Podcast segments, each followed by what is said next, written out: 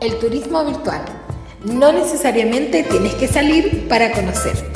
Abre tus sentidos. Disfruta de la música. Recorre mapas en línea. Despliega tus oídos. Imagina. Esto es podcast. Soy Isabel Aguayo y te contaré sobre la isla Sentinel del Norte, que absolutamente nadie ha podido visitar en el último siglo. Claro, ha habido algunos visitantes, pero no saliendo vivos de ella pero siempre existe una excepción. Aislados o protegidos, ¿creerías que en pleno año 2020 existe una isla que muy pocas veces ha sido partícipe de las noticias populares? Claramente, no es una zona de turismo presencial, pero sí podemos saber de ella desde la virtualidad. Esta isla, ubicada entre la India y Tailandia, en el Océano Índico, es administrativamente perteneciente a India. Nos muestra una cultura muy antigua y que predomina absolutamente este espacio geográfico. La isla de los Sentineleses del Norte, nombre dado por los ciudadanos cercanos a ella, está ubicada en el archipiélago de Andamán y Nicobar y mide aproximadamente 60 kilómetros, rodeada de arrecifes de un kilómetro de ancho, por cierto, no muy conocida, al menos que hayas viajado a Tailandia, Sri Lanka, India, Bangladesh, Tailandia, Malasia, Singapur u otros alrededores. Pero bueno, este no es mi caso. A 59 kilómetros se encuentra la isla Sentinel del Sur, la que no se encuentra habitada. Solo visitantes buzos en sus expediciones aunque en el año 2018 fue considerada una zona de turismo hasta el año 2022, ya que es una gran reserva nacional que quedó fuera de las áreas restringidas para los visitantes. Pero tranquilos, los que visiten la isla, los sentineleses del norte, no salen de la suya, al menos que sea una necesidad alimentaria, y eso es solo por los alrededores de su propia isla. Existen varias teorías, pero la más cercana es que esta tribu pertenece a las etnias indígenas andamaneses. Se cuenta que sus antepasados provenían de la cultura africana y serían descendientes de los Aeta, Acta o Aita. Esta teoría por la similitud en los rasgos físicos con los africanos. Su reconocimiento a nivel mundial en los últimos años es por considerarla una tribu preneolítica. Detengámonos acá. El considerado preneolítico, resumidamente, es porque son cazadores recolectores que aún en pleno siglo XXI no conocen cómo iniciar el fuego. Lo que sí sabemos, gracias a las TICs, las tecnologías de la información y la comunicación, que sí saben apagar el fuego si éste se inicia en algún lugar de la isla. Sabemos a qué se dedican, parcialmente cómo viven y tenemos claro que las herramientas tecnológicas no son consideradas por ninguno de ellos o ellas. Su mayor herramienta de defensa son las flechas. Por esta razón, está absolutamente prohibido acercarse a la isla a menos de 5 kilómetros. Estas prohibiciones son implementadas por la India. Sin embargo, bastantes osados con distintas nacionalidades y motivos han querido visitar y evangelizar la isla prohibida. Uno de los anécdotas es la visita de los helicópteros militares en el año 2004.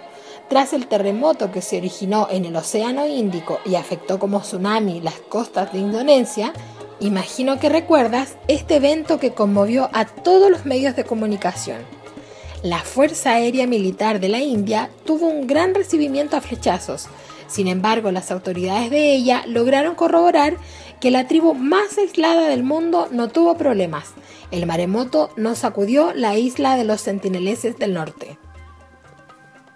Para los que no sabían, la isla tuvo en el año 2018 un momento de fama, todos los medios de comunicación a nivel internacional contaban lo sucedido.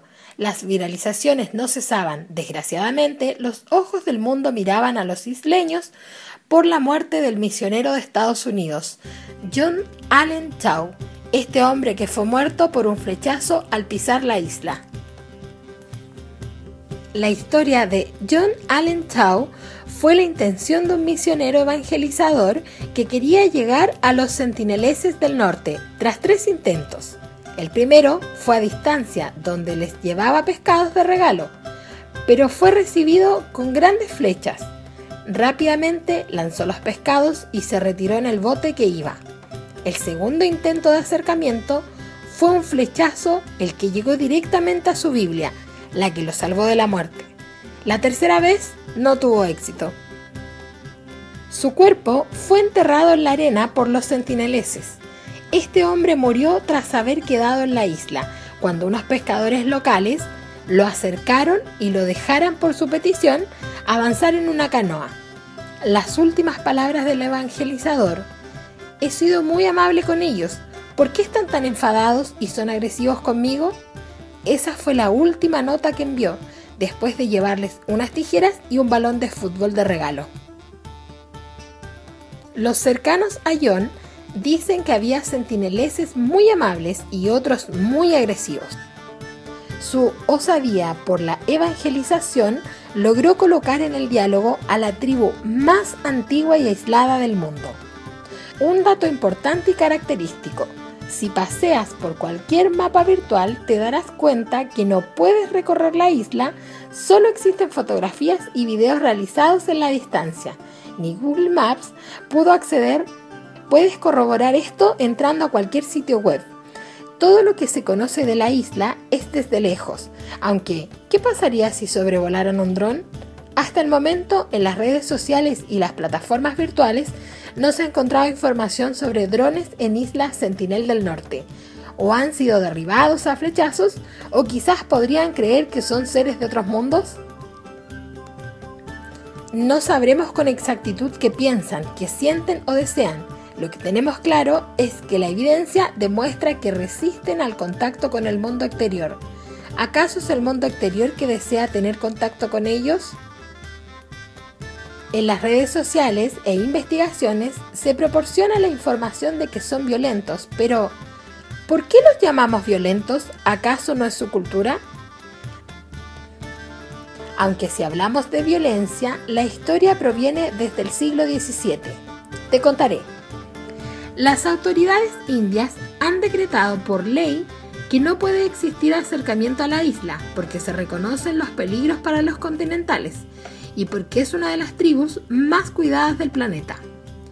En 1771 se registran indicios de vida humana en la isla. Tuvo que pasar casi un centenario para tener mayor información. En 1867, el hundimiento de un barco de la India, el Nineveh, quedó en un gran arrecife que bordea la isla. Tras cruzar aproximadamente 100 personas la isla, veían cómo los sentineleses los observaban desde lejos. Pacíficos o violentos, luego de unos días, atacaron con palos y piedras. Finalmente se mantuvieron alejados de los hombres de la civilización. El capitán del barco logró buscar ayuda y se aproximó al buque de la Royal Navy británica, en un bote, lo que logró que los pasajeros de la embarcación caída triunfasen al llegar a tierra firme. Sin embargo, la isla se convirtió en colonia, como propiedad de Gran Bretaña. Claramente no fue la excepción de lo que sucedió históricamente. El capitán contó en uno de los escritos sobre los isleños que los sentineleses iban desnudos, con pelo corto y la nariz pintada de rojo. Emitían sonidos extraños y las puntas de las flechas estaban hechas de trozos de metal que encontraban en la playa. Años más tarde, los británicos en una nueva expedición llegaron a la isla. Esto sucedió en el año 1880, encontrando seis sentineleses que eran dos ancianos y cuatro niños, varios caminos y pueblos dentro de la isla. Al sacarlos de la isla, solo regresaron los niños, producto de las enfermedades que contrajeron los ancianos con el contacto en la civilización. Portman, el británico capitán de esta expedición, volvió en reiteradas ocasiones a la isla, lo que produjo un impacto notorio en el deceso de la población por las enfermedades y contagios por falta de inmunización. y se dice que por esta razón hoy son una tribu hostil, cuya finalidad es no recibir turistas y mucho menos compartir con ellos. ¿Hostil o benévolos? Gracias a estas prácticas de la humanidad, podríamos decir que esta tribu fue cambiando sus características de timidez y docilidad. Una muestra de estos cambios fue el asesinato de uno de los tres hombres que en 1896 se fugaron de una prisión cercana y llegaron en balsa hasta el lugar. Dos de ellos atrapados en el arrecife, obviamente el que rodea la isla, y el otro degollado por la tribu. Otra de sus características es enterrar los cadáveres en la arena y dar la espalda sentados en cuclillas como señal de rechazo a la llegada de todo ajeno a la tribu.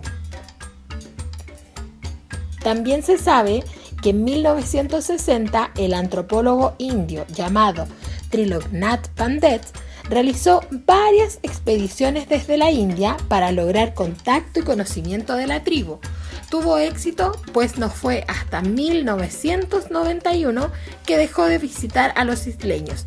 Claro, en todos estos años dejó muchos regalos, logrando ser una de las pocas personas que conoce este especialista en expediciones tuvo que ser un valiente, hábil y perpicaz personaje.